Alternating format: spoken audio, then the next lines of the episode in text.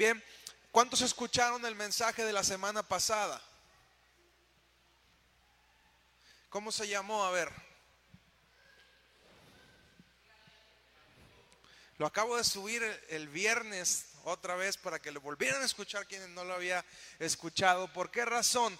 Porque esto que te voy a hablar hoy en día es la continuación de eso que te hablé. Y como te decía, es un mensaje que particularmente es un tema que a mí no me gusta hablar.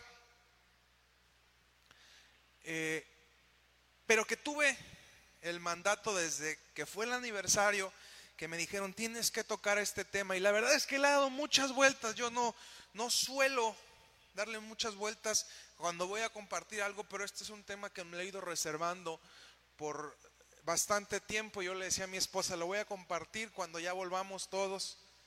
Volvimos así con pocas personas y, y no lo había compartido, pero me dijeron, es un tema que es sumamente importante que lo, que lo enseñes y lo apliques y va a llevar un cambio en la forma en la que hacemos algo en la iglesia.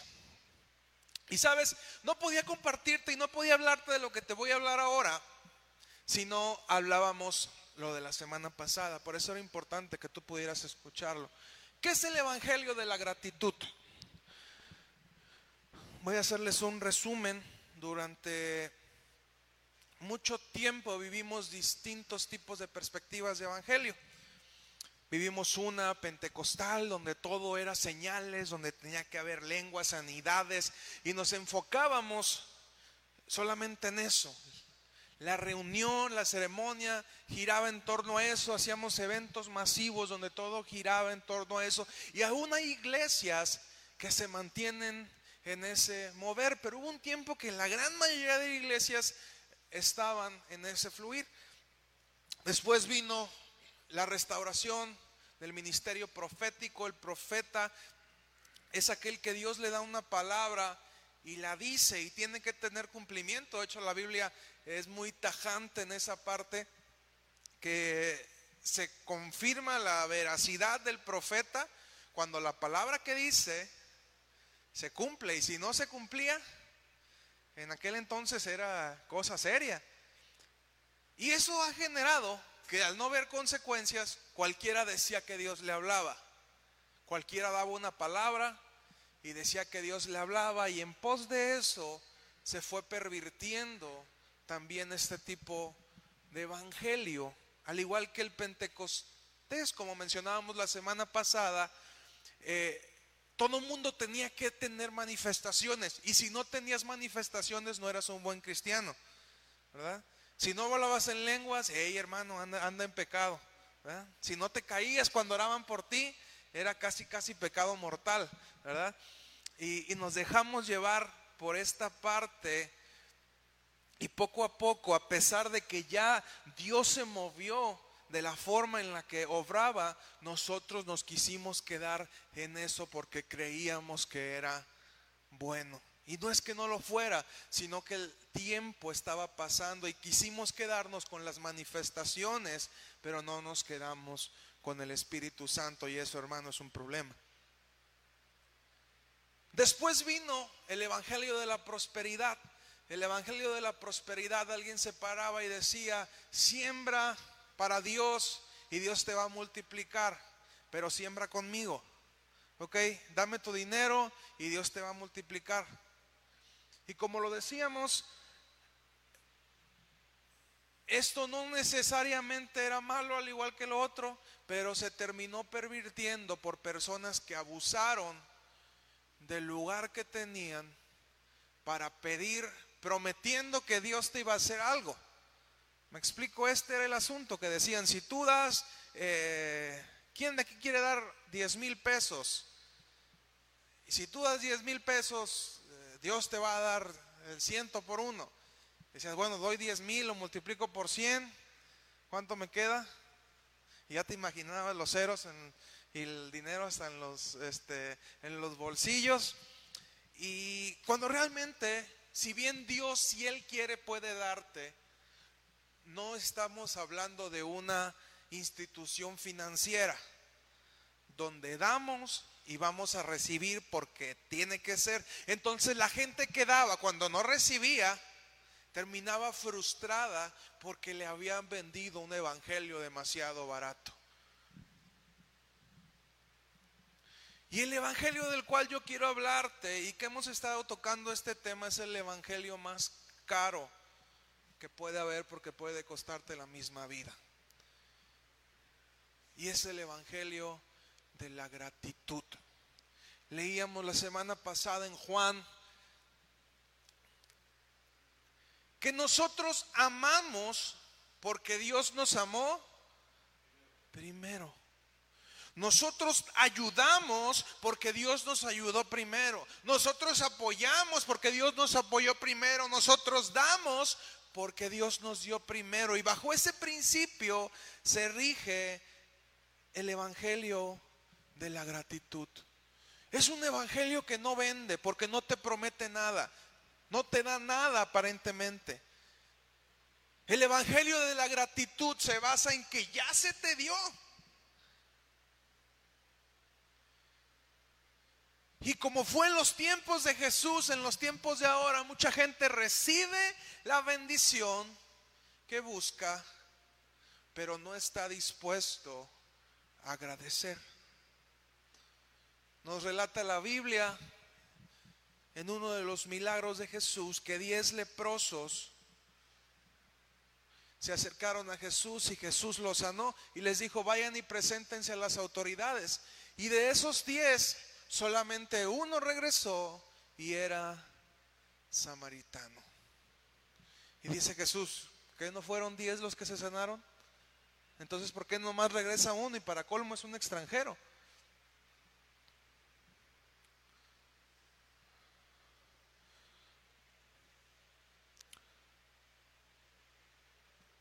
El tema de dar algo en las iglesias es un tema muy conflictivo.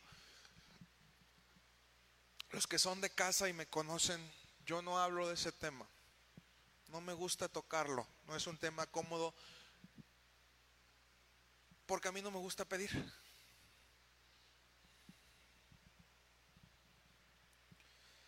Así como el Evangelio pentecostal y el Evangelio de la prosperidad y el Evangelio profético y cada una de las etapas que hemos vivido se terminaron pervirtiendo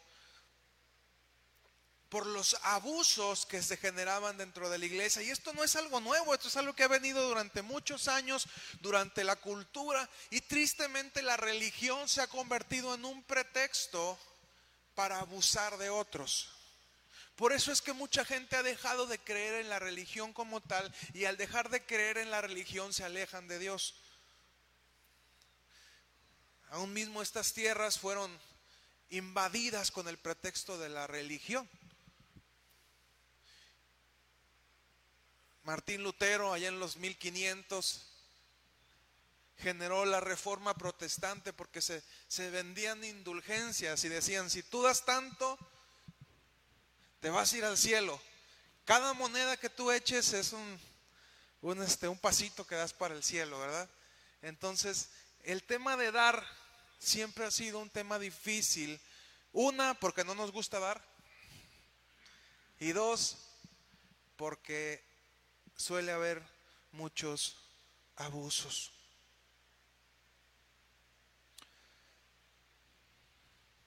Cada proyecto normalmente que Dios pone en mi corazón, antes de yo pedir algo a la iglesia, trato de agotar todas mis posibilidades.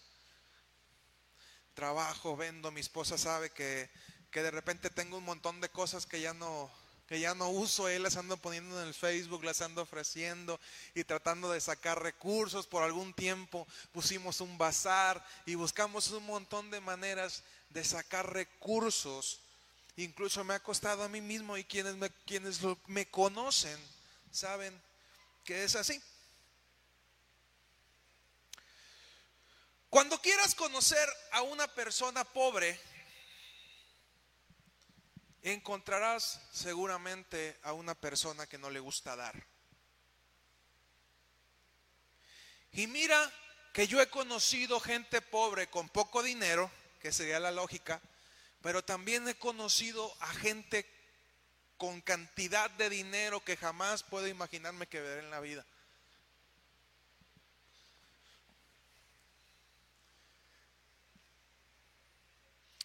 Personas que a pesar de tener muchísimo dinero no son capaces de comprarse unos buenos zapatos. Recuerdo una historia, y perdón que se la diga, medio chistosa, un pariente que trabajaba con un señor que era muy rico, eh, era secretaria, y el señor llegó iba a entrar al baño, y cuando va a entrar al baño le dan un pedacito de papel así. Entonces ella se sorprende. Y dice, oye, ¿y por qué le diste tan poquito papel? Ah, es que va a ir al baño.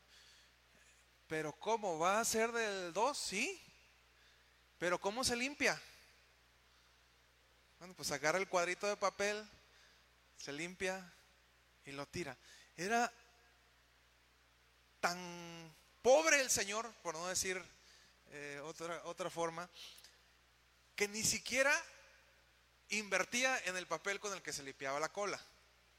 Se le pesaba gastar en el papel con el que se limpiaba la cola. Y tú dices, ¿de qué te sirve tener tanto dinero si ni siquiera puedes agarrar cuatro o cinco cuadritos para limpiarte? Entonces por eso te digo que la pobreza no tiene que ver con la cantidad de bienes que tenemos, sino con la forma en la que aplicamos lo que tenemos. Asimismo, conozco personas riquísimas que no tienen dinero. Porque lo que tienen, te lo ofrecen, te lo dan.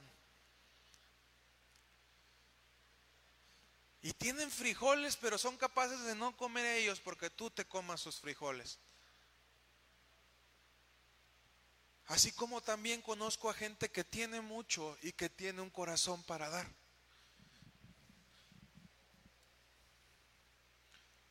El tener o no tener no determina tu pobreza, sino tu corazón para dar. Cuando me dijeron que compartiera acerca de temas como el diezmo, la ofrenda, temas que son trillados y que mucha gente los veía con cara de cruz, yo me puse a hacer un estudio en la Biblia y a sacar un montón de versículos donde hablaría de este tema, pero ninguno de los estudios que realicé terminaba por convencerme. Y a mí no me gusta hablar cosas donde simplemente te voy a enseñar algo. Yo trato de que sea Dios porque la palabra sin Dios mata. Yo le preguntaba a Dios, ¿cómo quieres que yo hable este tema? Porque te digo, desde el aniversario me dijeron, tienes que hablar este tema. Y como decía, usted me conoce que yo no hablo ese tipo de temas. Y ya estamos aquí a septiembre. Entonces fue en febrero, marzo, abril, mayo, junio, julio, agosto, septiembre, ocho meses.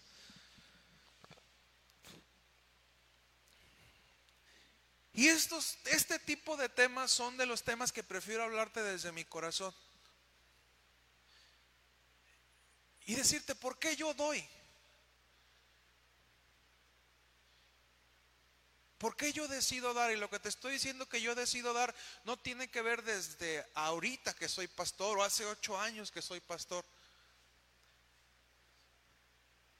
Quienes me conocen y tú puedes corroborarlos y dar fe con mis pastores, desde que tenía 19 años que comencé a trabajar de manera formal, yo apartado de mi dinero para sembrar en la obra de Dios. Y en estos días está tan de moda que cualquier persona escudada en una red social, en una computadora, porque ni siquiera son capaces de darte la cara para hablar contigo, cualquiera opina, cualquiera ofende, cualquiera agrede utilizando las escrituras como pretexto.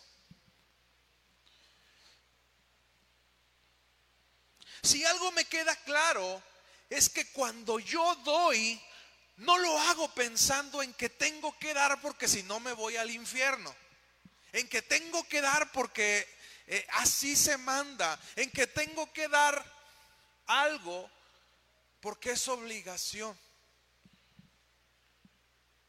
Sino porque quiero darlo. Y porque entiendo la gracia. La palabra nos dice que Cristo vino a redimirnos de la maldición de la ley. Pero si algo me queda claro, es que Cristo no vino a romper las promesas.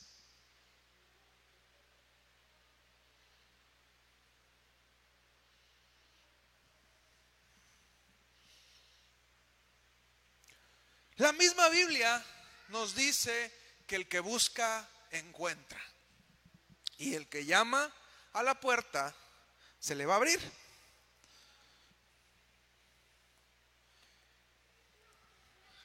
Y yo leo, usted puede leer en internet también, que el que busca excusas para no dar, las va a encontrar. Y el que busca excusas para dar, también las va a encontrar en la palabra.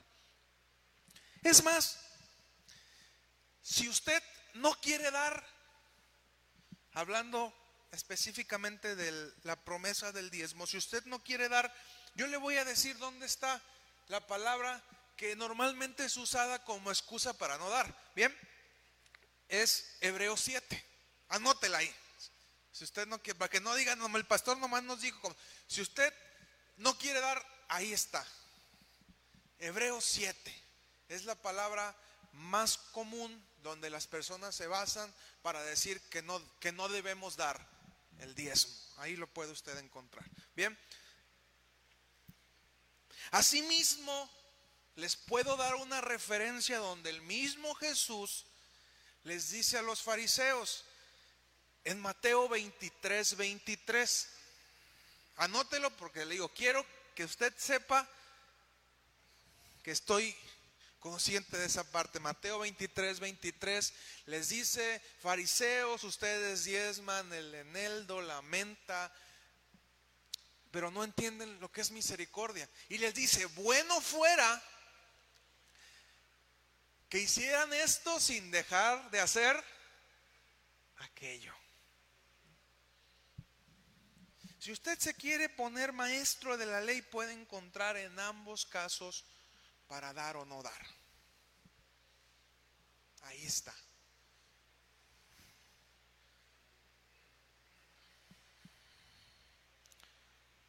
Y ante todo esto te preguntaría, ¿qué es entonces lo que tú quieres escuchar? ¿Qué respuesta estás buscando?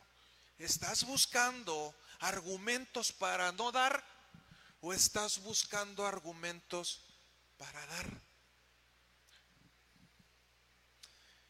Y a partir de lo que buscas, es lo que vas a encontrar. Bien. Malaquías 3.10. ¿Qué dice Malaquías 3.10? Titan.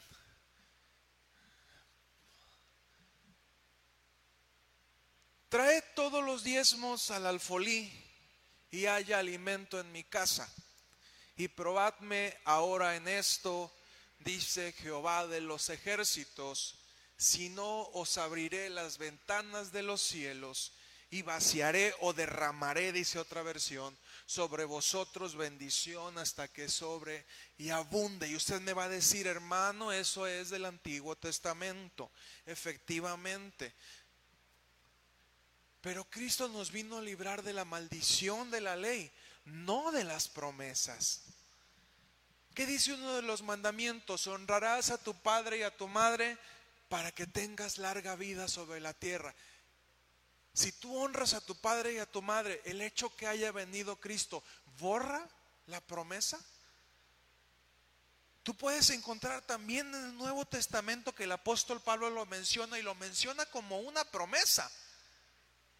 ¿Estamos? ¿Por qué yo doy? Y, te, lo, te lo planteo desde esta parte. ¿Por qué yo doy? Porque yo no quiero que tú pienses que yo te estoy pidiendo algo. Y yo siempre que alguien me dice, oiga pastor, y que, y que el diezmo, que en las iglesias se lo clavan y los pastores se hacen ricos y miren la camionetota que trae el pastor. Y bueno, yo, les, yo siempre les digo, mira, yo no vivo de la iglesia. Soy comerciante, este, soy músico, trabajo en gobierno, sé hasta bolear zapatos, fui bolero, sé hacer pizzas, trabajé repartiendo pizzas. Sé hacer muchas cosas. Yo no dependo de esto. Por eso es que te planteo por qué yo he decidido dar. Cuando diezmo y ofrendo, lo hago sabiendo que primeramente no doy de lo mío, sino doy de lo que Él ya me dio. Cuando yo decido darle a alguien más, quítele si usted quiere el título de diezmo, ofrenda. Cuando yo decido darle a alguien más, no estoy dando de lo que yo mismo, por mi esfuerzo y valor, coseché. Porque yo no creo que sea así. Yo confío y creo que Dios es quien me provee. Que yo pongo una parte, obviamente. Pero Dios es quien me abre puertas. Y si no fuera por Dios, yo no tendría muchas de las cosas que tengo ahorita. Yo no sería la persona que soy ahorita si no fuera por la mano bondadosa de Dios.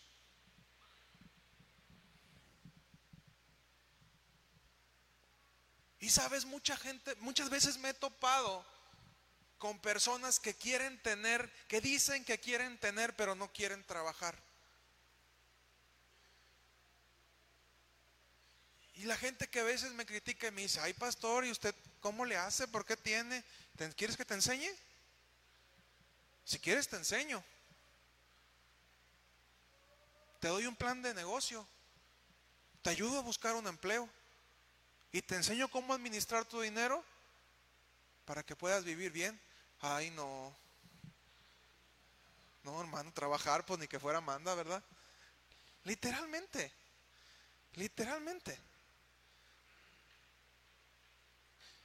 ¿Por qué? Porque queremos recibir todo de manera muy fácil. Y no queremos poner un granito de esfuerzo para cosechar. Qué hermoso es saber que aparte de que doy lo que Él mismo me dio, la palabra me dice que si yo lo voy a dar, lo voy a probar y me dice, quiero que veas si no abro las ventanas de los cielos y voy a derramar bendición sobre tu vida. Y cuando yo doy, no lo hago pensando en que si doy me voy a ganar el cielo. Lo hago pensando primera en que doy de lo que Él mismo ya me dio. Y segunda, que hay una promesa.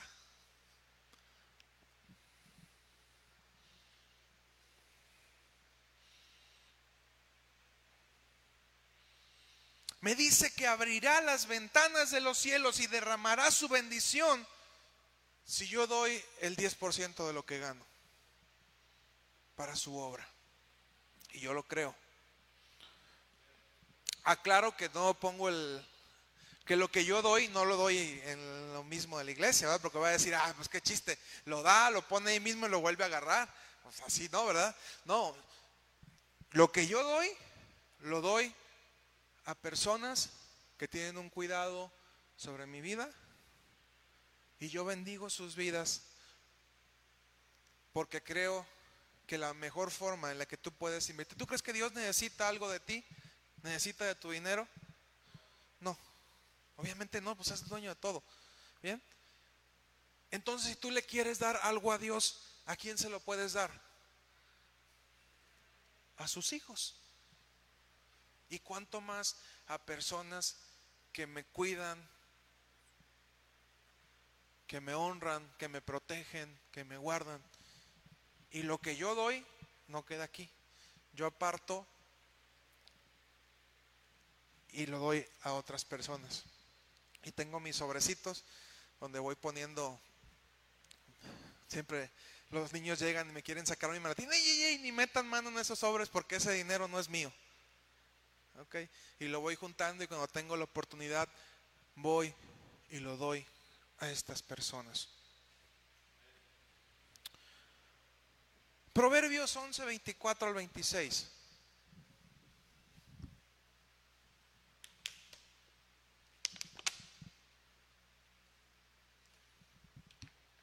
Hay quienes reparten y les es añadido más.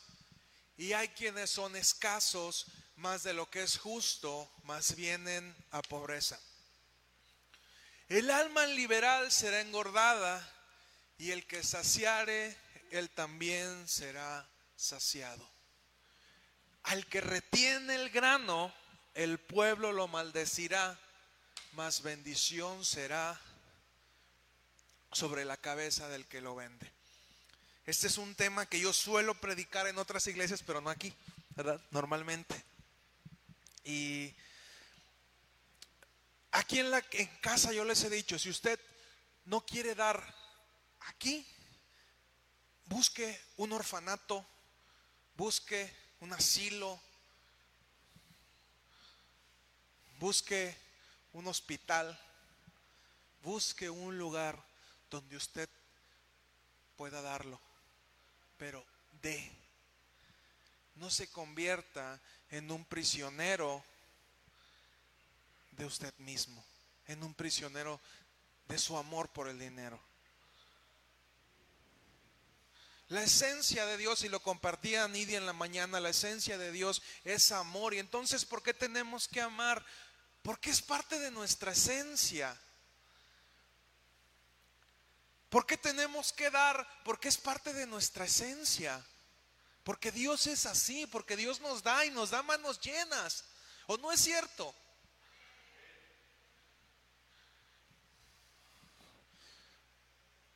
¿Quieres ver una iglesia mediocre? Y en mediocre me refiero a cuestiones internas y externas. Busca una iglesia que no le guste dar. ¿Quieres ver a una persona mediocre? Busca a una persona que no le guste dar. Una persona ávara.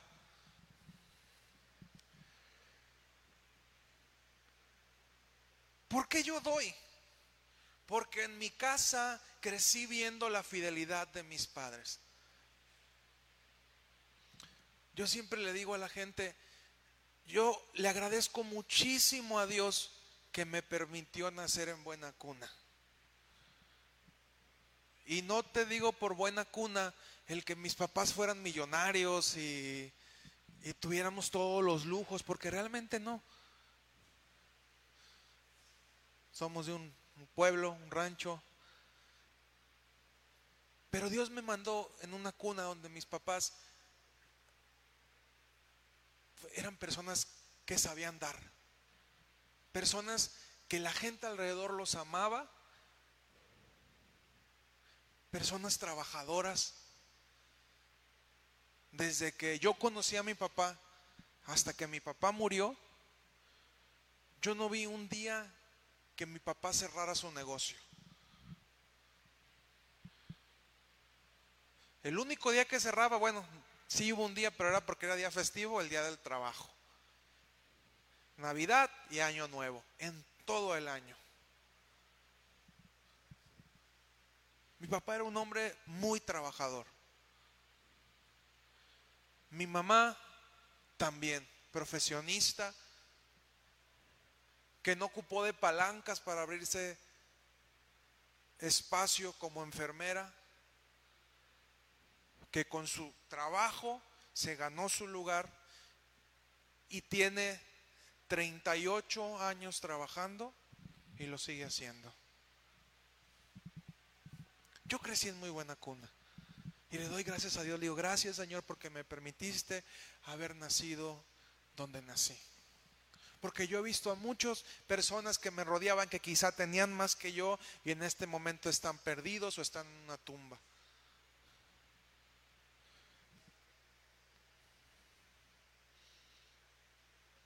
Me tocó ver a mi mamá que de lo que tenía lo invertía en la obra de Dios y hasta la fecha.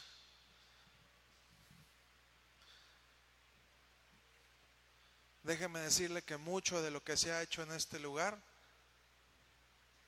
empezando por el terreno, fue porque ella lo dio.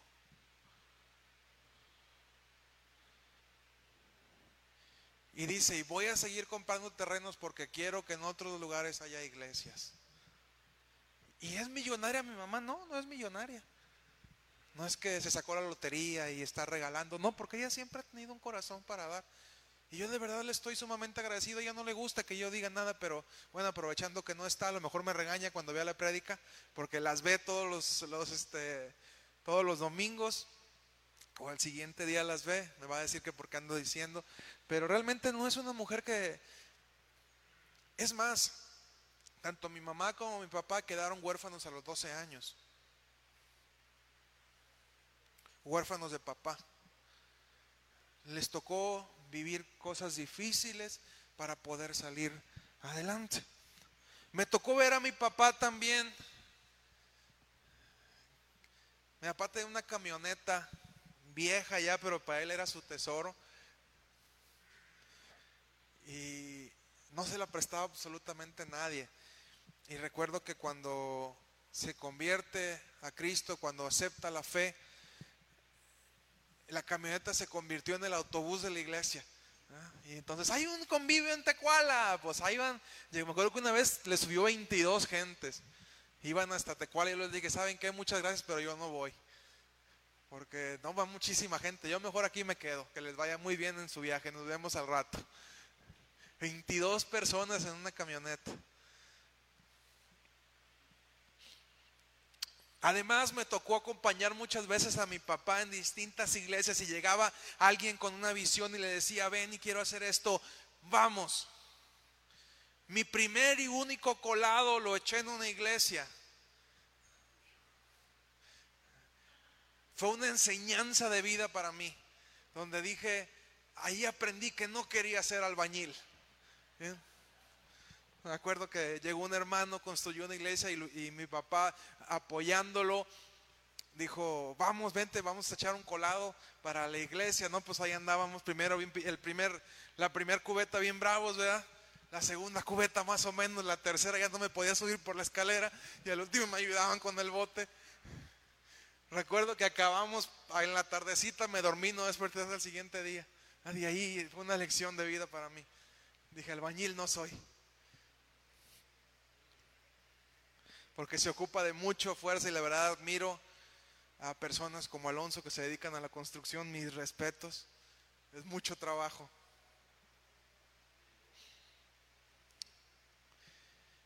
Y siempre vi cómo mis papás dieron y siguen dando porque estaban agradecidos con Dios.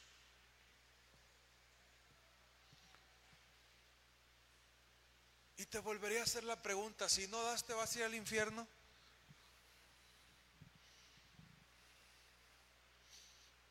No. En buena onda te lo digo. Si no das, yo no voy a condenarte. No, hermano, es que usted debe de dar, porque si no se, las llamas del infierno arderán. No, no, no, no, no, porque no es el evangelio que yo predico. El evangelio que yo predico se llama el evangelio de la gratitud.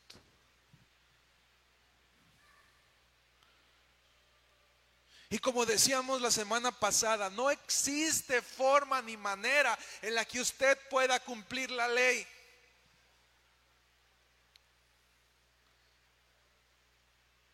Cuando se acercan los fariseos con Jesús, Jesús les dice, ustedes creen que por no ver a la muchacha ya no pecaron. Cuando yo les digo que con el solo hecho de haber pensado, de tener fantasías con una mujer, ustedes ya pecaron, ya fornicaron con ella. ¿Por qué hizo esto Jesús? Nos dio la ley y nos mandó a cumplirla. ¿Para qué? Nos puso más difícil la ley y nos mandó a cumplirla. ¿Para qué lo hizo? Para que nos diéramos cuenta que no tenemos la capacidad de poder cumplir una ley.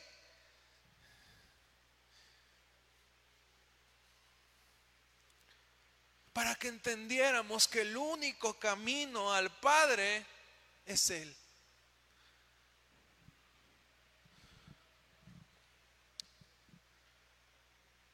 Cuando escucho a gente que dice que que alegan que no dan su diezmo y te digo, no te estoy pidiendo nada, te estoy dando una explicación, que porque eso es del Antiguo Testamento, me da mucha risa.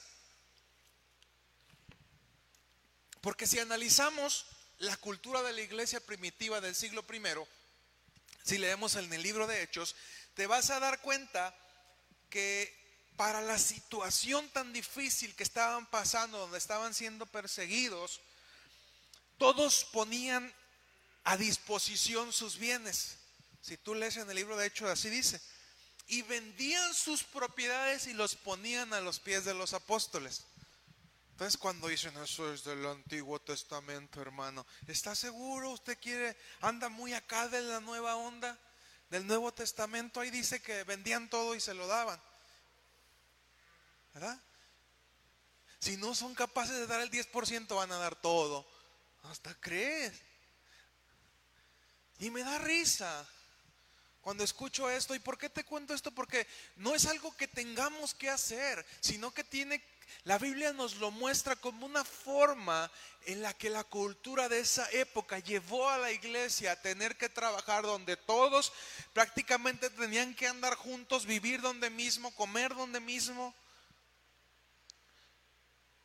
Porque la unidad los hacía permanecer vivos, sanos, que es algo que nosotros ya no estamos viviendo.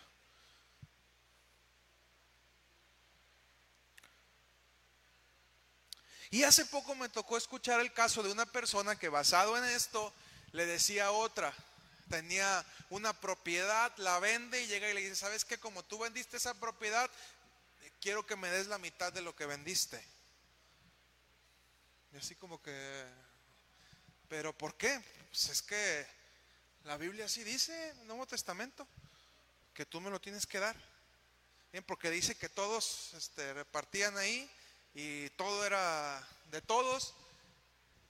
Y yo le decía, ¿ustedes creen que esto sea correcto? Obviamente no.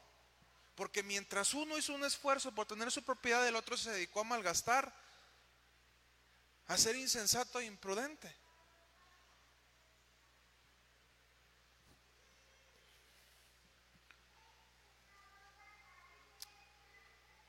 En lo personal, Uso o doy el diezmo también como una disciplina para mí. De esta manera me aseguro de poner una cantidad para sembrar en la obra de Dios. Y algo que en mi corazón me he propuesto es que mientras yo esté vivo, las personas que me cuidan no tienen por qué pasar necesidad. Digo, al menos para comprar frijolitos van a tener. Y mira que son personas muy bendecidas, muy ricas, pero yo no me fijo en eso. ¿Sabes qué? Aquí está. Y ha habido momentos en donde tienen necesidad y me dicen, ay, esto que me diste me salva la, la plana. Y son personas ricas no porque tengan mucho, sino porque siempre dan.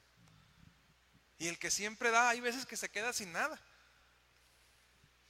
¿Me explico?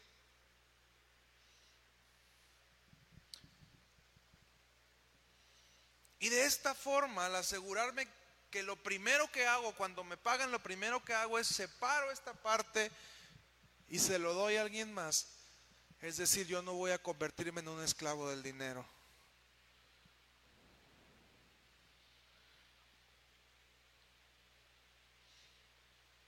Y lo aparto y no tomo préstamos. No digo, ay, este, bueno, señor, préstame, préstame poquito y luego te lo pago y ya después hacemos cuentas y después no te pago nada.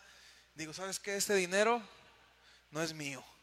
Bien, lo pongo en un sobre aparte, lo saco de mi cartera y digo, esto no es mío porque yo entiendo que con esto vivo una promesa y con esto doy para la obra de Dios. Ya se acabó. Yo lo tomo, lo pongo y digo, se acabó.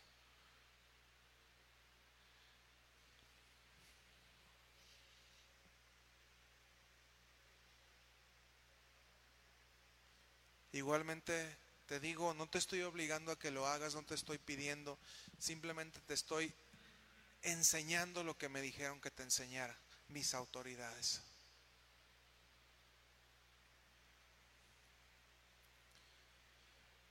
Y para terminar quisiera comentarte algo. Nosotros no elegimos a nuestros padres. Nosotros no decimos, me gustaría nacer en esta casa. Nacimos donde nacimos. Y ya es algo que no podemos cambiar ya. La mamá que nos tocó, el papá que nos tocó, nos gustó, no nos gustó, fue bueno, no fue bueno, entonces ya nacimos ahí. Sin embargo, sí elegimos a nuestros pastores. Y como dicen por ahí, cada quien tiene el pastor que se merece y cada quien tiene el pastor que quiere tener. Entonces, en mi labor como pastor, yo te voy a enseñar esto. Yo te voy a enseñar a que des el 10, el 20, el 30, el 50. A lo mejor todo lo que tienes en ese momento. Yo te voy a enseñar a que des. No que me lo des a mí. A que des a alguien más. A que inviertas en otros y que inviertas también en ti.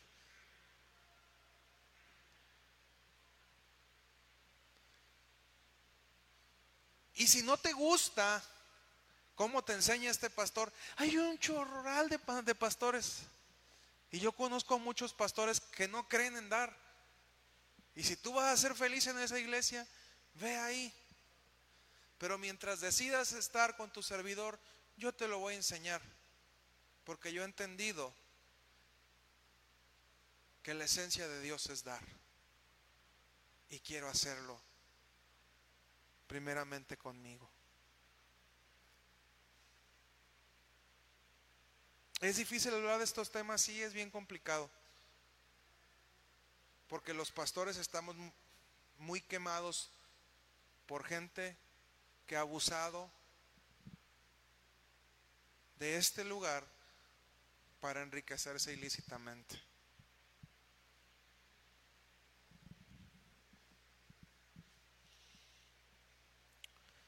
En lo que a mí respecta, mi labor ha sido manejar de la manera más transparente posible cada peso que llega a este lugar.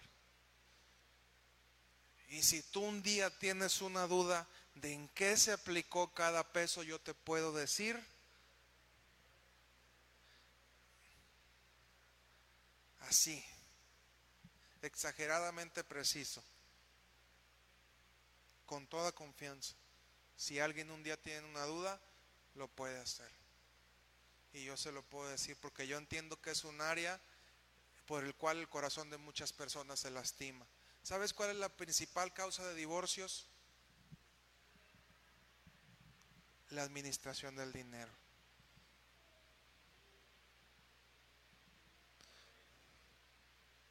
Dice la Biblia, la raíz de todos los males es el amor al dinero, el cual codiciando algunos. Bien. Entonces, te abro mi corazón y con esto cumplo lo que me habían pedido desde el inicio de año y que no me había atrevido a decirte. Bien. ¿Qué cambios va a generar esto? Que en vez de tener los sobres acá, a partir del siguiente servicio van a estar allá.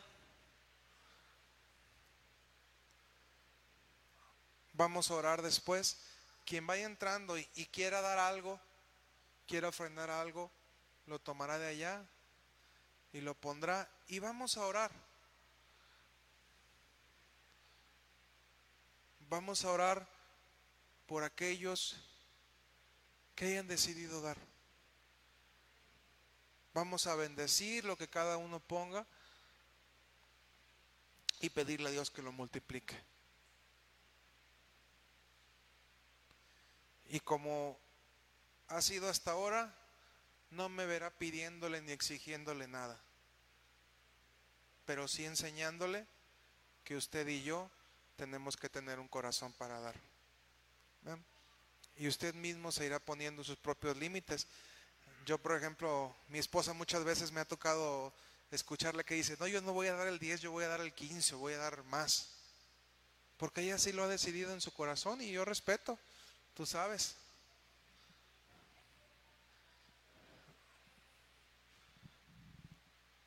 Y en casa tengo a alguien que me reta siempre a dar. Yo le decía a mi esposa, Hetze, por favor, cobra más esa actividad de niños. O sea, no es ni de lo que vas a dar. O sea, si lo ves como negocio no te va a salir nada. O sea, ni siquiera vas a sacar los gastos. Dice, ya no me importa. Yo quiero que todos vayan. Y ella siempre tiene un corazón para dar y para dar y para dar. Y siempre me reta. Porque en la casa yo soy el codo.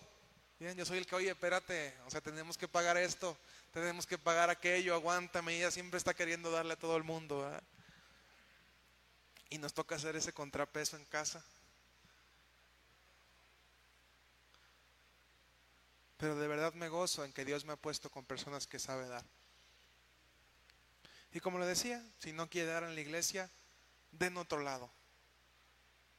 Pero póngase una disciplina en su persona y dé. Porque no hay nada que le pueda generar más gozo que el que usted dé. Póngase de pie, por favor.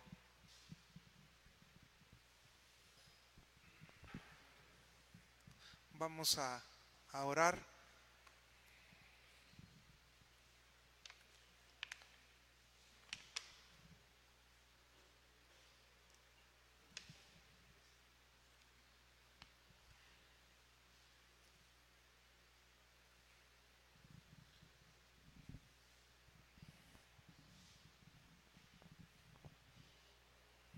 Señor, sé tú hablando en nuestros corazones.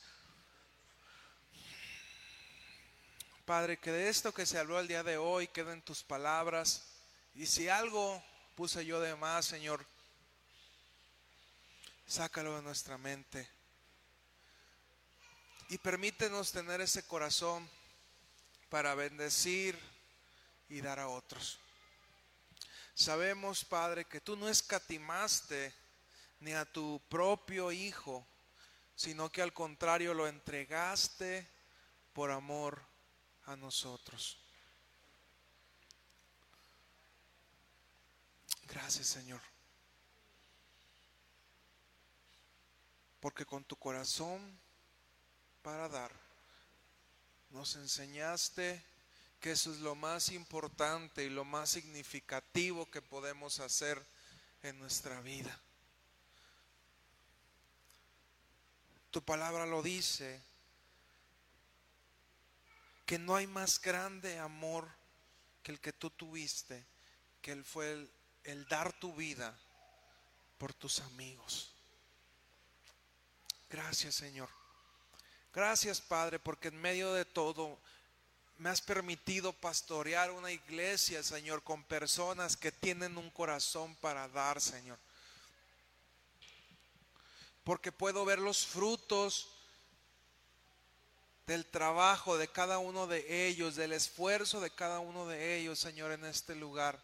En cada proyecto que hemos emprendido juntos, Señor, tú me has mostrado tu respaldo a través de la vida de ellos. Yo bendigo sus vidas, Señor. Y te pido, Padre, porque sé que lo han dado para ti, que nada de lo que ellos hayan dado vuelva vacío, Señor, sino que tú multipliques las bendiciones sobre sus vidas.